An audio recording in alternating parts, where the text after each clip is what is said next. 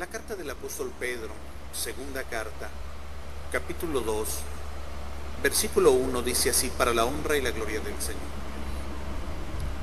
Pero hubo también falsos profetas entre el pueblo, como habrá entre vosotros falsos maestros, que introducirán encubiertamente herejías destructoras. ¿Qué calificativo le da el Señor a ese tipo de enseñanzas? Herejías destructoras. Y ahorita veremos qué tan destructivas pueden llegar a ser. Y aún negarán al Señor que los rescató, atrayendo sobre sí mismo destrucción repentina que sea para la honra y la gloria santa del Señor. Tomen asiento un momento, mis hermanos y hermanas, y quiera Dios ayudarnos. Una palabra o dos que recordemos, sean de edificación y provecho espiritual para cada uno de mis hermanos. Hablaba el apóstol Pedro en su segunda carta a los hermanos que estaban esparcidos en diferentes zonas. Y en esa visión espiritual que tienen los hombres de Dios, advertía a los hermanos lo que iba a pasar en el futuro. No era algo que quizás vaya a suceder, no. Era algo inminente que iba a acontecer. ¿Qué iba a acontecer? Profetas falsos. Habrá entre vosotros maestros falsos. ¿Qué hace el profeta falso y el maestro falso? De manera, hermano, gradual, muchas veces, hermano, encubierta, velada, insinuada, va introduciendo en otra ocasión el hombre de Dios habla y dice, no estamos adulterando. Y la expresión adulterar tenía la connotación de aquellos que adulteraban la bebida, en este caso el vino, lo mezclaban con agua o con algunas otras cosas para que fuese más económico y pudiera darles más ganancia a sus vendedores. Así va el falso profeta, introduciendo algo. Uno dos, tres elementos sencillos. Al cuerpo de la doctrina sana establecida y poco a poco va introduciendo herejías. ¿Cómo? Destructoras. ¿Cómo son esas herejías? Destructoras. El Ministerio de Ortodoxia le pide a su hermano que platique con ustedes de un tema donde nos referiremos a una de estas herejías que ha creado una... Mira, hay armas de destrucción masivas hoy, en este tiempo, bombas. Caen algunas, hermano, como un ramillete. Se arriba, hermano, desde que viene cayendo del avión, la bomba se deshace. En muchas otras más pequeñas, hermano, y su impacto es devastador en la población, es totalmente destructivo. Hay algunas otras bombas que dicen no pueden tener un este margen de alcance enorme porque destruyen. Bueno, espiritualmente, esta herejía a la que nos vamos a referir el día de hoy ha tenido un impacto destructivo de millones de personas y en miles de años así de destructoras y de devastadoras son las herejías. Destruyen el alma, lastiman la conciencia, pervierten el Evangelio de Jesucristo y al Señor y la eficacia de la fe y la doctrina. No en cientos, no en miles, en millones de personas. Y no por una época de 50 o 60, sino por miles de años en la historia. ¿A qué me refiero? Me refiero a la herejía de la Eucaristía.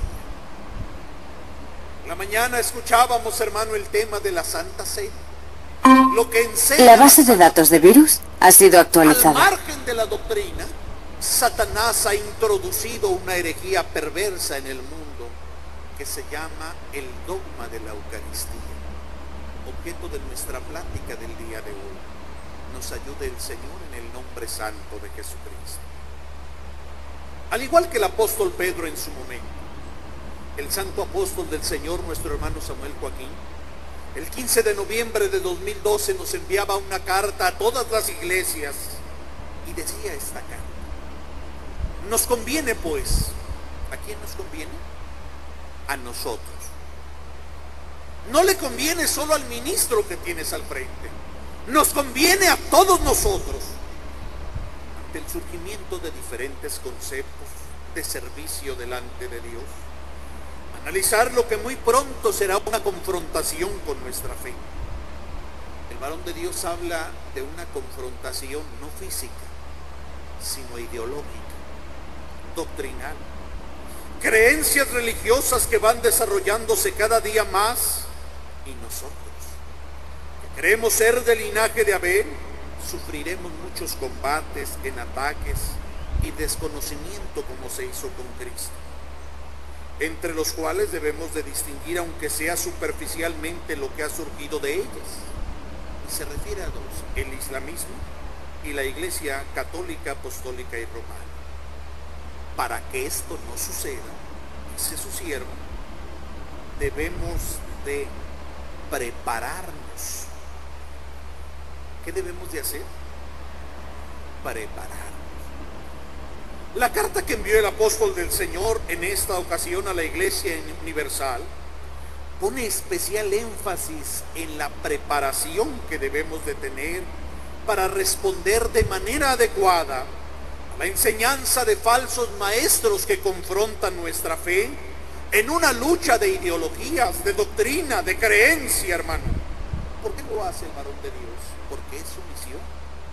Ezequiel 33.6 nos recuerda la función del atalaya.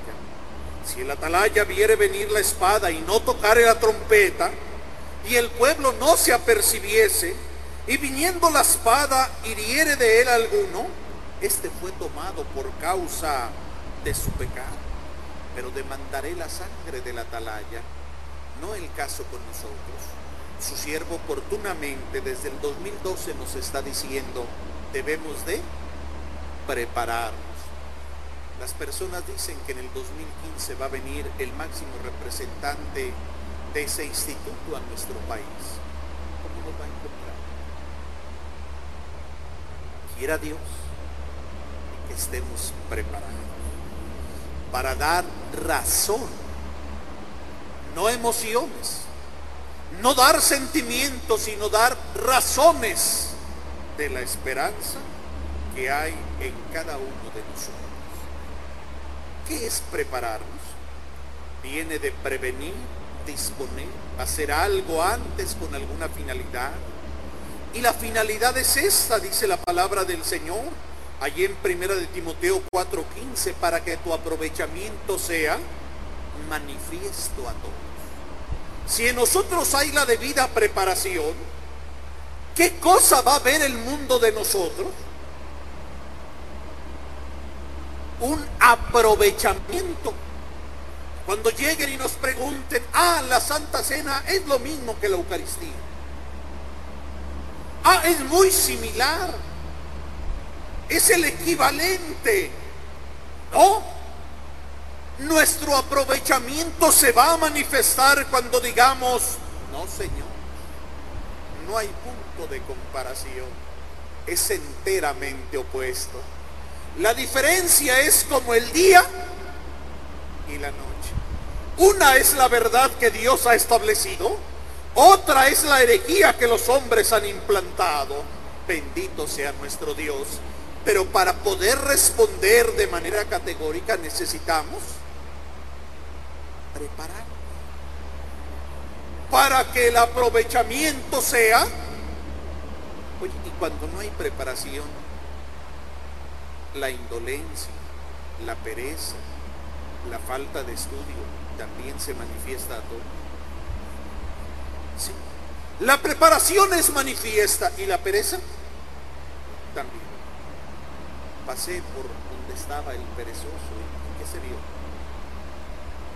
Prosperidad. ¿Cómo estaba el lugar del perezoso? Dios nos ayude, hermanos. No solo el siguiente año, todos los años que Dios nos permita la vida, estar preparados para siempre dar razón de la enseñanza que su siervo nos ha enseñado en el nombre de Jesucristo.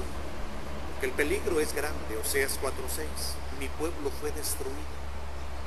¿Por qué? Porque le faltó conocimiento. Dios nos libre. Tengamos siempre la enseñanza oportuna en el nombre de Jesucristo. Nuestro tema del día de hoy, como dijimos, es la Eucaristía a efecto de establecer la debida separación entre ambas esferas. Recurriremos al método que las Santas Escrituras han establecido. Y este es el siguiente, a la ley y al testimonio. Si no hablan conforme a esto, es porque no les ha amanecido. Existe una medida y una norma con respecto de la cual la iglesia mide, valora, califica a todas las doctrinas, ideologías o filosofías en el mundo? Sí. A la ley y al testimonio. Hay una regla. Si no hablan conforme a lo que está escrito, es porque no les ha hablado. La regla del culto es esta. Romanos 12 os ruego, por las misericordias de Dios, que presentéis vuestros cuerpos en sacrificio vivo, santo, agradable a Dios, que es vuestro culto racional. ¿Cuál es la norma para el culto? La que se nos ocurre ministerio ceremonial del ceremonial encargado de las ceremonias es el que establece las normas del culto. Nosotros las establecemos. Tenemos la palabra implantada. ¿Sí, hermano? Tenemos la palabra implantada a la cual hacéis bien. ¿Qué? En estar ¿Y qué nos dice esta palabra instituida? El varón de Dios decía en una de sus cartas, nosotros debemos de privilegiar la institución sobre la intuición. La intuición es la ocurrencia de una persona cualesquiera. Te acordarás, hermano, de aquellos sacerdotes que intuyeron una forma de culto que le agradaría más a Dios e introdujeron fuego extraño, obraron según su intuición. Pero la intuición no le agrada a Dios porque Él ya dejó establecido algo. Nosotros privilegiamos lo instituido, lo establecido, que es la palabra de Dios. ¿Cómo debe ser el culto? Dice la palabra de Dios. Presentéis vuestros cuerpos en sacrificio vivo, santo, agradable a Dios, que es vuestro culto racional el auténtico culto cristiano. No es contrario a nuestra inteligencia. No. No nos pide que prescindamos nuestros sentidos naturales como son la inteligencia, la comprensión, el análisis y la racionalidad para celebrar. Es decir, el culto cristiano no está opuesto a la razón. No, hermano. Sino que se celebra y lo celebramos de acuerdo a las potencias que Dios nos ha dado. Con nuestra boca cantamos, con nuestro cuerpo nos arrodillamos, con nuestra mente pensamos, con nuestro corazón amamos. Y lo hacemos ¿cómo? Con inteligencia, comprensión, análisis, racionalidad. Así es como quiere Dios que lo haga. Bendito sea el Señor. El catolicismo, por el contrario, con respecto del dogma de la Eucaristía. Ellos le piden a sus fieles que acepten algo que es contrario a la razón. El concilio de Trento, en su canon primero, sesión tercera de 1551, 11 de octubre, estableció lo siguiente. Escucha nada más la diferencia.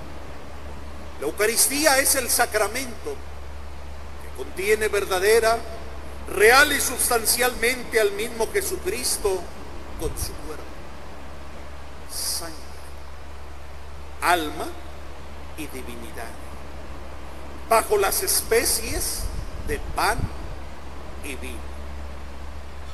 Es importante que tengamos muy claro, hermanos, los elementos centrales de esta definición dogmática. Permítanme hacer una acotación. La palabra definir viene del latín definere, literalmente poner límite. Es decir, delimitar lo que una cosa, objeto o concepto es de lo que. Sé si me doy a entender. Es, es, importante definir qué es un libro para distinguirlo de los autos, de los árboles o de las demás cosas. La definición dogmática en ese sentido tiene que ver, hermano, con la delimitación de lo que es el dogma. Ya dijimos qué dice, pero vamos a entenderlo de manera un poco más precisa. La Eucaristía es el sacramento que contiene, que contiene, que tiene con. Es un sacramento que tiene. Discúlpame que ponga un ejemplo para ilustrar. Hay bebidas gaseosas que se venden. ¿Dónde se contiene la bebida? ¿Dónde se contiene? En el recipiente, el envase que puede ser de cristal, de plástico, aluminio o metal. El envase contiene el líquido. Este sacramento contiene, dicen ellos, contiene, tiene con, de manera verdadera, real y sustancial al mismo Jesucristo, con su cuerpo, sangre, alma, y como según ellos creen en la Trinidad, como vimos el día de ayer, con su divinidad, bajo la cubierta o especies de pan y de vino. Decir, este sacramento tiene adentro el cuerpo, la sangre, el alma y la divinidad de Jesucristo. ¿A cuál Jesús? Pues al Hijo de María de Nazaret. No otro, dicen ellos. ¿Cómo es posible esto? Una vez que se acepta lo primero, la inteligencia nos obliga a realizar la siguiente pregunta, porque te imaginarás si alguien te dice, este envase de bebida contiene a una persona. La inteligencia te hace preguntar, ¿qué parte de la persona contiene? ¿Verdad? Porque la extensión de la persona es más grande al envase que contiene. Luego, es inteligente preguntar qué parte de la persona contiene. Lo mismo en este caso. Si está contenido bajo el envase o especies de pan y vino, es inteligente que preguntemos qué parte de Jesús de Nazaret contiene. Y el dogma responde el concilio de Trento. Lo contiene por entero. Su cuerpo entero en toda su extensión. Su sangre en su totalidad. Su alma, su alma en toda su plenitud su divinidad, así como ellos infieren en toda su potencialidad. Hermanos, dicen, porque decimos nosotros, pero es que esto no puede ser de manera real. La palabra real viene del latín que significa res, literalmente cosa.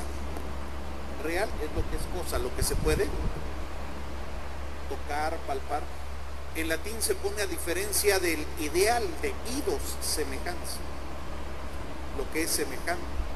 Tengo la idea de un avión, es decir, no tengo un avión en mi cabeza, sino tengo una idea mental, una semejanza visual de un objeto en mi memoria. A diferencia de lo real, allí hay un avión real. ¿Cómo es un avión real? Es físico. Bien. Cuando dicen ellos que realmente se encuentra Jesús de Nazaret bajo esas especies, hermano, es algo verdaderamente aberrante. Es algo irracional, dice él, y tiene toda la razón. Analicemos un poco cómo es que llegan a esta aberración racional, porque así es. Dicen ellos, se encuentra presente de manera sustancial. Esto quiere decir que se encuentra en la sustancia. Y han inventado en la Edad Media un término que para ellos fue científico. Imagínate nada más cómo estaba. Para ellos esto era ciencia. En la Edad Media la teología dogmática era ciencia. Es decir, equivalente a astronomía, eh, geofísica, física matemática. Definieron un término que se llama transubstanciación, que es el cambio de sustancia. Para explicar el misterio que dicen ellos ocurría en la Eucaristía. Misterio porque estaba oculto y sigue estando oculto a la inteligencia de toda persona racional en nuestro tiempo. Misterio en el que según ellos el pan dejaba de ser pan y se convertía en cuerpo. El vino dejaba de ser vino y se convertía en sangre. Y era real, decían. No era ideal, era real. Es el mismo cuerpo de Cristo. Es la misma sangre de Cristo. Para poder explicarlo de una manera que convenciera la inteligencia de las personas en aquel tiempo, es que definieron el término de transubstanciación y entonces dijeron, es que la especie queda a los sentidos es el pan, pero la sustancia es el cuerpo.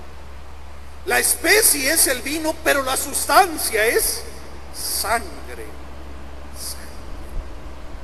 Nosotros entendemos que estos términos pudieron ser medianamente válidos en la Edad Media, donde había un oscurantismo y una ignorancia muy generalizada.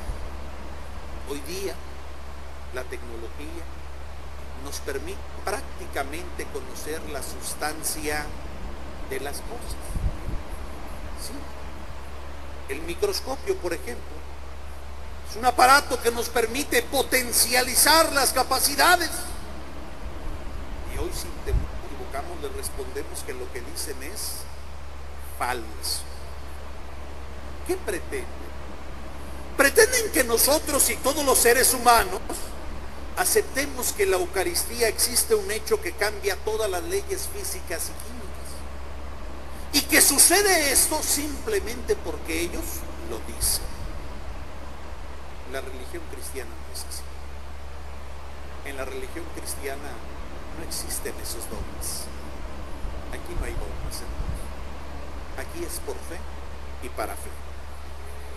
¿Y la fe? ¿Qué, es la fe? es la certeza. Es un conocimiento cierto. Es la verdad. Bendito sea el Señor.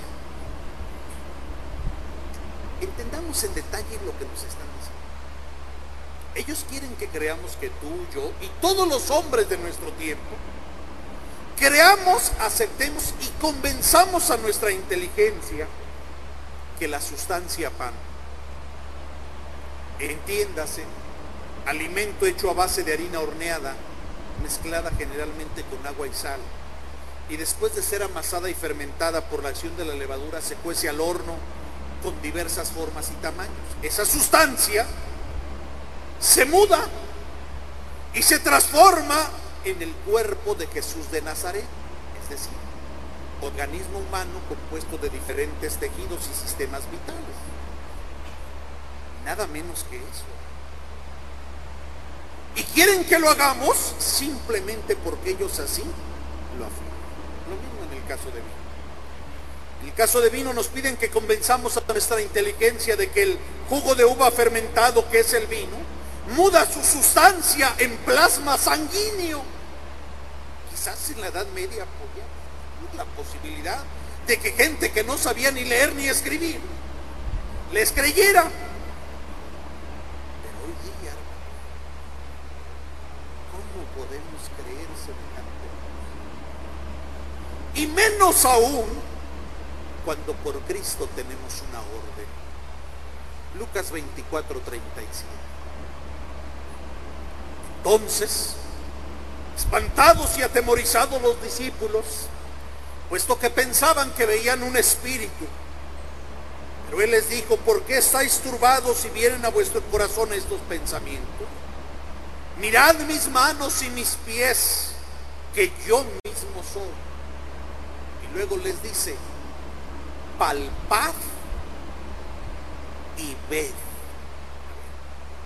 Cristo les dijo, acepten que yo soy porque yo les digo. Hermanos, déjame platicarte con una gran sorpresa de muchos medios de comunicación que vienen a nuestra celebración. Se sorprenden cuando su hermano les dice que nosotros no aceptamos la fe en el sentido dogmático. No lo aceptamos de manera dogmática. Tú tienes que creer porque así es. El Señor nunca nos pidió eso.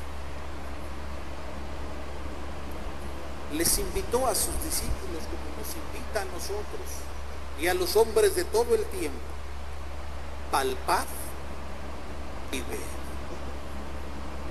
Compruébenlo. Pruébenlo con su sentido. Pruébenlo con su inteligencia. Pruébenlo con su racionalidad.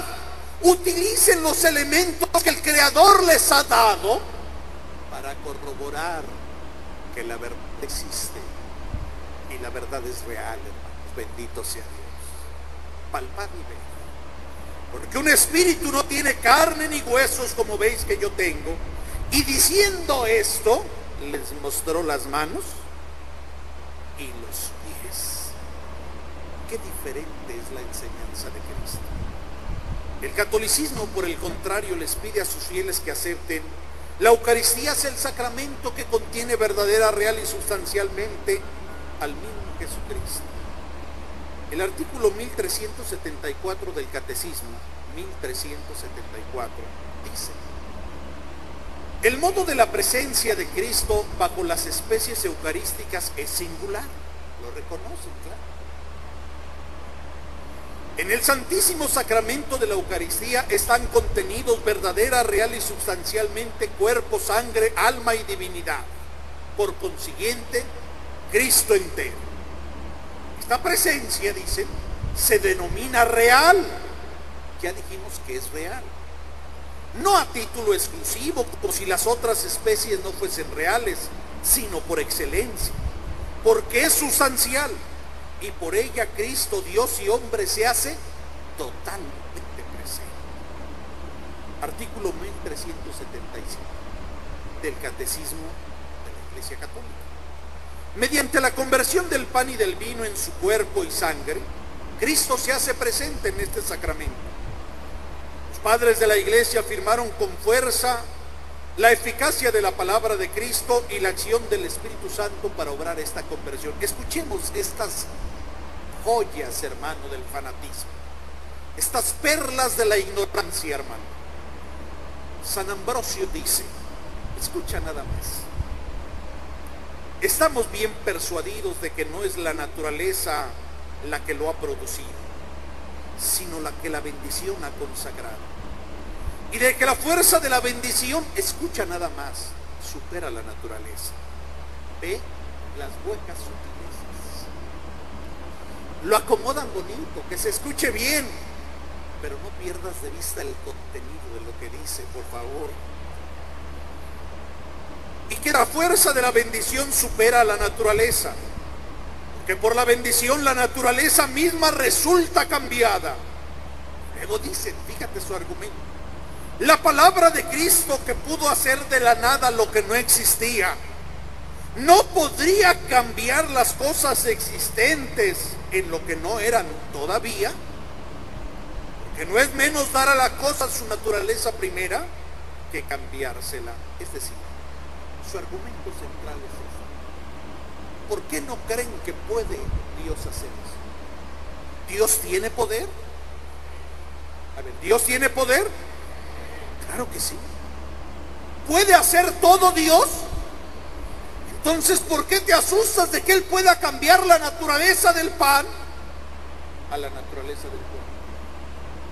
Primero, no nos asustamos. Nos escandalizamos de que crean semejante aberración. Y decimos con toda claridad que eso que afirman es mentira. Porque no, señores del catolicismo, no, señores romanistas. Tratándose de Dios, no especulamos. Nunca se habla de sus puestos con respecto a Dios. Porque la palabra de Dios dice en el Salmo 115.3, aquí no estamos para qué puede y qué no puede. Todo lo que quiso.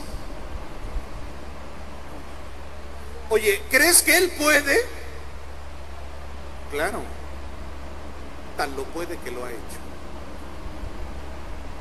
Todo lo que quiso, ha hecho. Oye, y puede cambiar esto y puede... Todo lo que Él quiso, ya lo ha hecho. No hay posibilidad para cada suposición, nada de eso. Quiso Dios, su gracia y voluntad, hermano, enviar a su Hijo, nacido de mujer y nacido bajo la ley. Y dice Gálatas 4:4, así lo hizo el Señor. Bendito sea nuestro Dios. Quiso Dios hacer el trigo y todas las plantas y las especies, y así lo hizo Dios. Bendito sea nuestro Dios. Sí, hermanos. Y dice Eclesiastes 3:11, todo lo que hizo lo hizo hermoso en su tiempo. Dice la otra versión, perfecto en su tiempo. Bendito sea el Señor. No hay lugar para tales suposiciones o pretensiones. No, no, no. Hermano, el que hizo el sol sabía lo que hacía. Es el mismo que hizo el trigo y le dio al hombre la inteligencia para hacer el pan. Fue el que hizo al hombre. Allí, hermano, mi embrión vieron tus ojos. Bendito sea el Señor. Él puede cambiar la naturaleza. Lo que quiso, lo ha hecho y dotó a los vegetales de una naturaleza y al ser humano de una naturaleza. Bendito sea Dios. ¿Qué tan absurda puede llegar a ser esta doctrina? No lo manifiesta el propio catecismo. La presencia eucarística comienza en el momento de la consagración y dura todo el tiempo que subsisten las especies eucarísticas. Cristo está todo entero presente en cada una de las especies y todo entero en cada una de sus partes. De modo que la fracción del pan no divide a Cristo. Escucha nada más. De esta forma, le exigen a las personas que acepten su fe lo que ellos están afirmando. Lo que en realidad nos están pidiendo es que prescindamos de nuestros sentidos naturales. ¿Qué nos dicen nuestros sentidos naturales? Que eso no solo es falso, eso es imposible. No solo es falso, es imposible. El artículo 1381 del Catecismo afirma, la presencia del verdadero cuerpo de Cristo y de la sangre de Cristo en este sacramento, reconocen, no se conoce por los sentidos, dice Santo Tomás, sino por la fe, la cual se apoya en la autoridad de Dios. Por ello, comentando el texto de Lucas, esto es mi cuerpo que será entregado por vosotros, decía San Cirilo, no te preguntes si esto es verdad, esta es la fe del catolicismo, escucha, no te preguntes si esto es verdad, sino acoge más bien con fe las palabras del Salvador, porque Él, que es la verdad, no miente, es decir, no te cuestiones, acepta, no te preguntes, obedece, Qué diferente es la enseñanza del Señor. Bendito sea Jesucristo. Y ahí tiene, hermano, el verso de Santo Tomás. Famoso que quiso, hermano, comentarlo el día de hoy, hermano, para que veas a dónde llegan los cerebros más claros de estas personas. Y que veas, hermano, a la libertad preciosa que Cristo nos ha traído. Decía aquel hombre, adórote devotamente, oculta deidad. Bajo estas sagradas especies te ocultas verdaderamente. A ti mi corazón socialmente se somete, pues al contemplarte se siente desfallecer por completo. La vista, el tacto, el gusto son aquí falaces Solo con el oído se llega a tener fe segura. Creo todo lo que ha dicho el Hijo de Dios. Nada más verdadero que esta palabra de verdad. La pregunta sería, ¿cuándo dijo Cristo esto? Jamás. ¿Cuándo pidió el Señor tal embrutecimiento en la conciencia? Jamás. Reconocen ellos la vista y el tacto aquí. No los ocultan.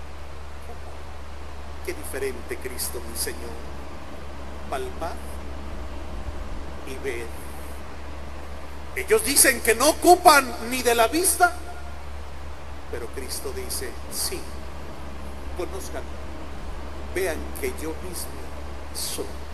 Bendito sea Jesucristo.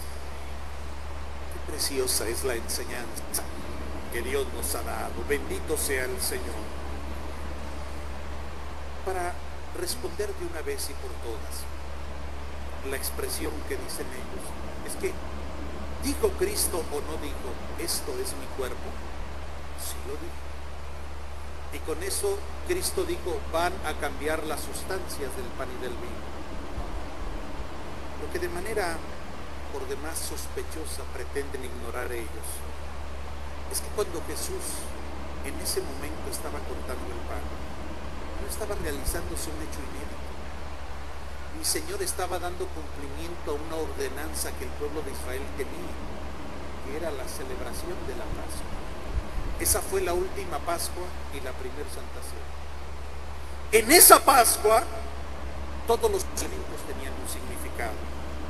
Y dice la palabra del Señor en Deuteronomio 16, 2 al 3. Ese pan que tenía enfrente tenía un significado. ¿Qué significaba?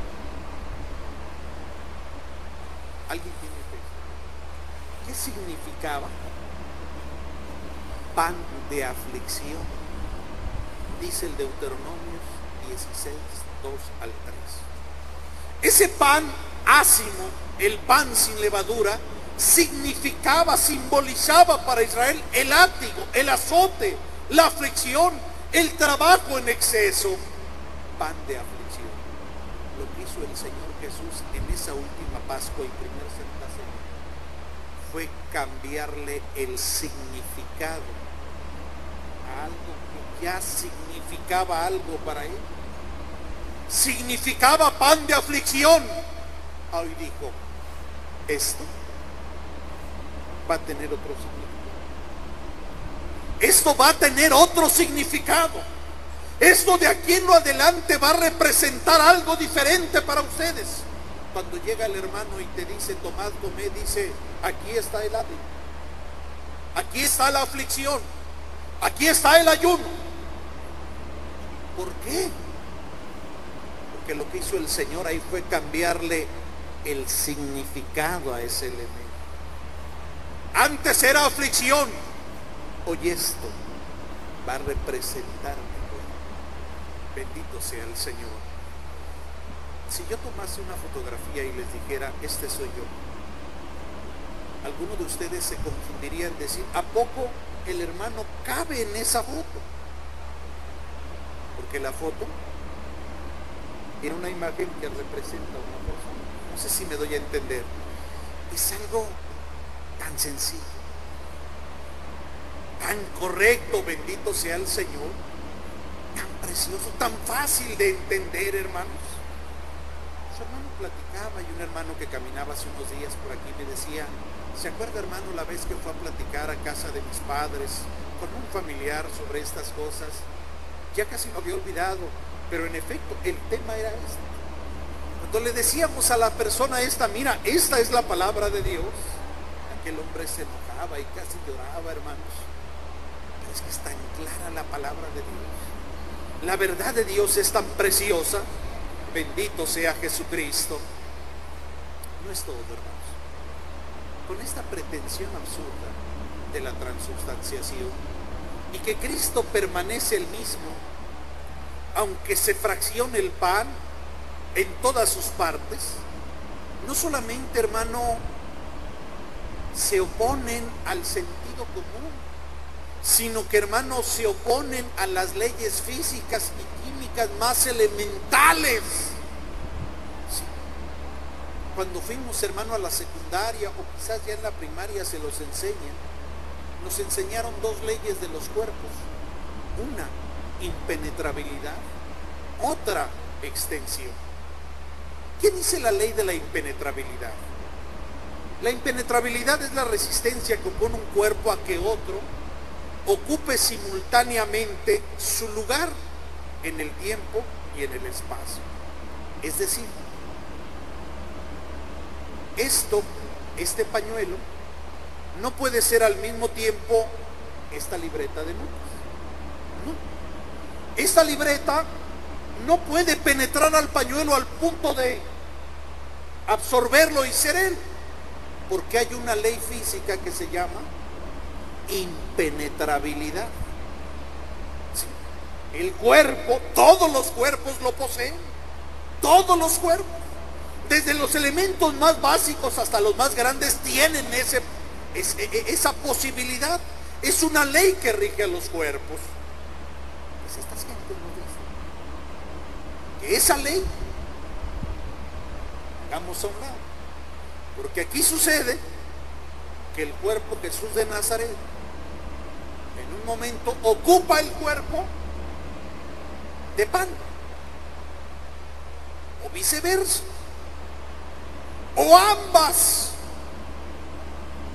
Y en el mismo tiempo y lugar en el espacio. Eso es imposible. La ley de la extensión. La ley de la extensión enseña que un cuerpo tiene un volumen determinado. Es decir, el pan o la hostia no pueden permanecer siendo el mismo con su extensión una vez que se han dividido en partes.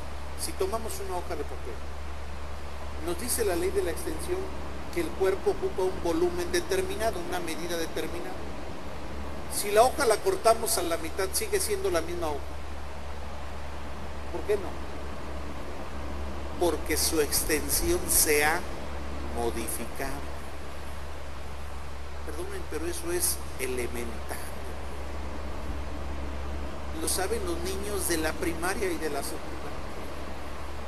Pero los grandes doctores de teología no lo saben. O pretenden no saberlo. Y nosotros, hermanos, bendito sea el Señor, lo sabemos. No porque fuimos a la escuela, sino porque gracias a Dios y a la enseñanza de un hombre santo, nos ha revelado estas cosas, manifestado, bendito sea el Señor. ¿No te sientes contento, hermano y hermana? Gracias a nuestro Dios. Este dogma atenta contra uno de los principios más básicos del razonamiento humano. Así como hay leyes físicas y matemáticas, en lógica y filosofía también existen leyes. Hay una ley elemental, muy conocida. Se llama el principio de no contradicción. Algunos le llaman principio de contradicción. Según este principio lógico, se dice que una proposición y su negación no pueden ser ambas verdaderas al mismo tiempo. Es decir, si se dice que algo es, algo es,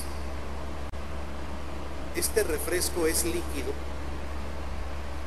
no puede no ser lo contrario al mismo tiempo. Este refresco es líquido, pero a la vez es un gas. O es líquido, no sé si me doy a entender. Una proposición y su negación no pueden ser totalmente verdaderas al mismo tiempo en su afirmación y en su negación. esto tiene una verdad ontológica también, que quiere decir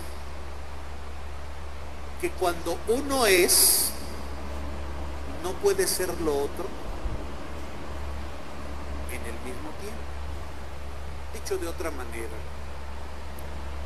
o se es pan o se es cuerpo, o se es vino o se es sangre, pero no se puede ser lo uno y lo otro en el mismo tiempo y en el espacio.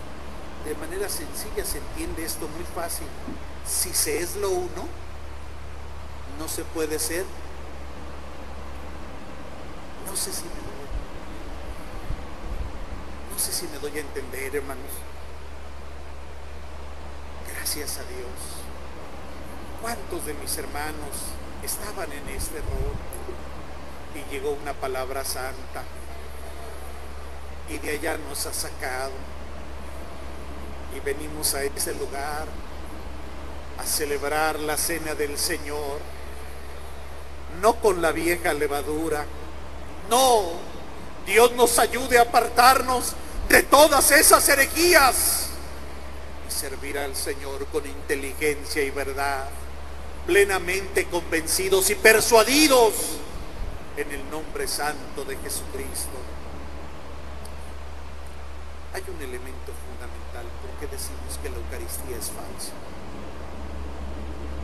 Segunda de Corintios 5:16. Recordarás que el concilio de Trento dice, la Eucaristía es el sacramento que contiene, que tiene, tiene con, que contiene verdadera, real y sustancialmente cuerpo, sangre, alma y divinidad de Jesucristo. Pero la segunda de Corintios 5:16 nos dice que eso es imposible.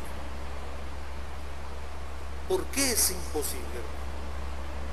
De manera que nosotros de aquí en adelante a nadie conocemos según la carne. Y aún si hemos conocido a Cristo según la carne, la carne ahora ya no le conocemos así. Todas las cosas pasaron. He aquí, todas son hechas nuevas. Si uno está en Cristo, nueva criatura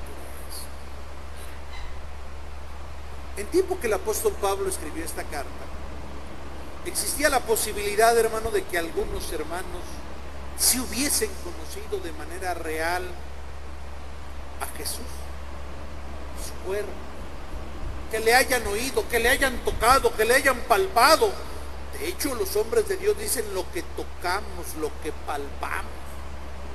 Porque lo tocaron, lo palparon, lo vieron, lo oyeron. ¿Qué bendición tendrían aquellos hermanos?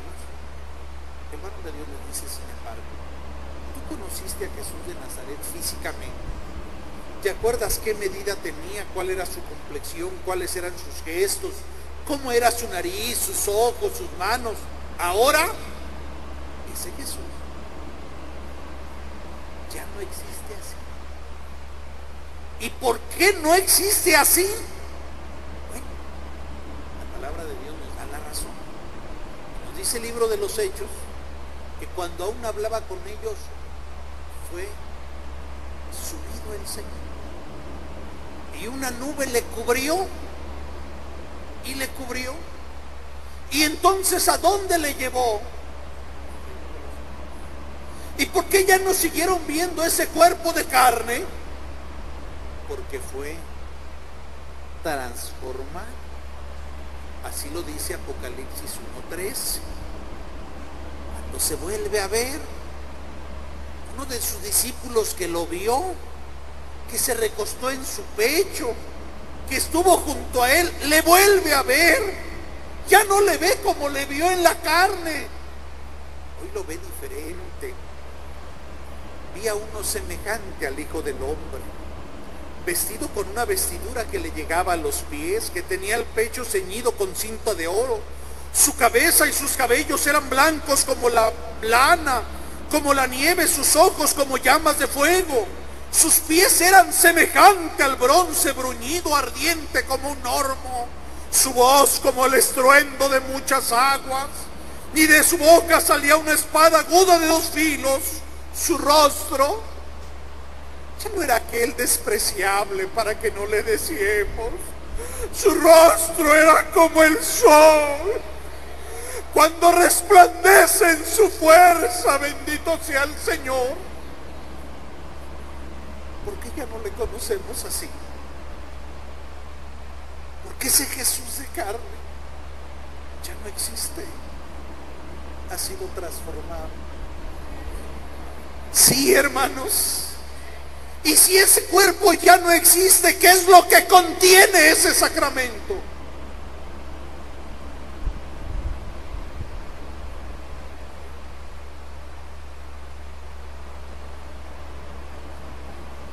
¿Qué contiene? Dice el hermano, el envase está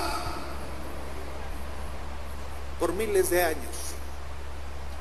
Estas herejías destructivas han devastado la conciencia de la cultura occidental. Hermanos y hermanas, tenemos una misión. Vosotros sois la luz del mundo. Cumplamos con nuestra misión. Digámosle al mundo la verdad que un hombre de Dios nos ha enseñado. ¿Y qué dice esa verdad? Proverbios 36. No añadas a sus palabras. Puede parecernos más agradable el refresco de soda al agua natural. Sigo con el mismo ejemplo ilustrativo, hermano. Sucederá que quizás como nuestro país es uno de los mayores consumidores de este tipo de bebidas, nos puede servir mucho para ilustrarnos. Tomas la bebida endulzada, hermano, carbonatada, que probablemente a tu paladar te sea más agradable, pero te daña. El agua natural, por el contrario, no tiene ese sabor, pero te es mucho más saludable. Hay alguna gente que teniendo comezón de oír, busca argumentos nuevos, innovadores, agradables. Sí, hermanos, que empalaguen la inteligencia. Pues yo tenemos la palabra implantada. Bendito sea el Señor. Tenemos la enseñanza apostólica. Gracias a Dios, hermanos y nos basta. Nos mantiene saludables y sanos. Platiquemos al mundo la verdad de Dios. Romanos 12.2. No os conforméis a este siglo, sino transformaos por medio de la renovación de vuestro entendimiento. Estas palabras se escribieron hace miles de años y hoy siguen siendo válidas para nosotros. Dios nos ayude en el nombre santo del Señor. ¿Qué es la Santa Cena entonces? ¿Qué es la Santa Cena, hermano? La Santa Cena es la comunión con el cuerpo de Cristo. Es un memorial sagrado, solemne, que nos permite recordar la gloriosa obra redentora de nuestro Señor y proclamar al mundo su inminente regreso, porque el que se fue va a volver Así lo siente nuestro corazón, bendito sea el Señor. Es una conmemoración. Es un acto que recordamos, nos sirve para recordar, hacer esto en memoria de mí. Cuando lo hagan, acuérdense de mí, habrá dicho Cristo, como lo olvidamos. Si por Él vivimos, bendito sea el Señor. El pan y el vino, ¿qué son? Símbolos representativos ¿Y por qué llora el hermano cuando está participando? ¿Por, ¿Por qué el hermano siente esa bendición? Porque recibe la bendición por la autoridad de Dios, hermano, al ser consagrado, aquel pan santo. Se vuelven a repetir las palabras de Cristo. Esto es mi cuerpo. Aleluya al Señor. Y en ese momento somos cada uno de nosotros y Él. Eres tú y Cristo, soy yo y Él. Y renovamos el pacto. Y bebemos el vino y nos acordamos de su sangre derramada por nosotros. Bendito sea el Señor. es tan grande, hermanos. Es algo que no se puede olvidar. Mira, puedo ser mexicano, tú podrás ser norteamericano, inglés, francés, colombiano, salvadoreño, pero hay algo que está en el alma. Un aire galileo en cada uno de nosotros que no se borra. Una forma que tenemos en el caminar, una manera en el mirar, una forma de sentir que nos lleva a Él. Bendito sea el Señor. Es la proclamación que hacemos al mundo. Anunciáis la muerte del Señor hasta que venga. Luego terminamos diciendo, ven pronto, Señor Jesús. Aleluya Cristo. Pero no solamente lo repetimos como una ceremonia. Él nos acompaña. Él está presente. Él viene con nosotros y por eso participamos en comunión con Él. Bendito sea el Señor. Hay tanto que hablar, hermano. Es tan precioso este momento. Cuando llegamos a estos momentos que hablan de nuestra identidad, que nos define, hermano, de lo que realmente somos. Podemos tener el cabello de una manera, la piel de una forma, nuestro cuerpo de otra, nuestra cultura, nuestros gustos pero hay algo que nos define, nuestra esencia cristiana. Bendito sea el Señor. Es tan hermoso sentirla y verla en otro, hermano. Cuando estamos en el mundo nos sentimos tan solos. Aquí donde quiera que pasamos oímos el acento. No la forma de hablar de México y la del Salvador, la de Venezuela, la de Colombia. No, no, no, el acento cristiano ese de fe y para fe, ese de amor, ese de esperanza, ese de solidaridad, de fraternidad. Aleluya al Señor. Gracias a Dios por esta bendición. Que esto que hemos recordado haya sido para la honra y la gloria del Señor. Están mis hermanos del coro. Quisieran, hermano, despedirnos con unas dos estrofas de una alabanza. Luego de lo cual oraremos, hermano, por todos los que trabajan en la obra santa del Señor. Mi Dios les ayude y les bendiga. Nos ayude el Señor a cada uno de nosotros, hermano, para mantener el estandarte de Cristo en alto en cada uno de nuestros lugares. Hermanos, venimos de muchas partes y de muchos lugares a este lugar. Una vez, hermanos, hermanos, estando en este lugar, venía a llevar un punto de doctrina ya venía lamentablemente tarde por la calle Esteban a la Torre, hoy calzada Doctor Samuel Joaquín. Y en la casa grande salía una hermana y me hablaba y me decía, te llaman. Y en la oficina estaba el apóstol del Señor y me preguntaba a él qué, me tocaba. Y me decía, yo le decía que me tocaba la doctrina. Y me decía él si yo comprendía la bendición que iba a tener. Y yo neciamente no entendía lo que se refería a él. Y me decía él, mira, piensa, ese lugar que vas a ocupar, tú lo ocupas por una circunstancia. El que realmente viene a verlos es Cristo. Él quiere hablarles. Era domingo y me decía, muchos de los que vienen al servicio no pueden venir en toda la semana Tú no sabes lo que viven o pasan en sus días, pero Dios todo lo acomodó para que vinieran hoy a hablarles. Él les va a hablar. Nunca eres tú. Es el Señor el que habla. Somos vasos nada más que Él toma. Hoy estamos en este lugar. Yo al igual que tú, hermano, venimos. Mi Señor puso el calendario, nos dio los recursos, nos dio las cosas, nos puso un techo, este templo, porque quiere hablarnos. Él nos ha visto, nos ve en nuestros días diarios, sabe lo que pasamos, quiere oírnos quiere saber de nosotros.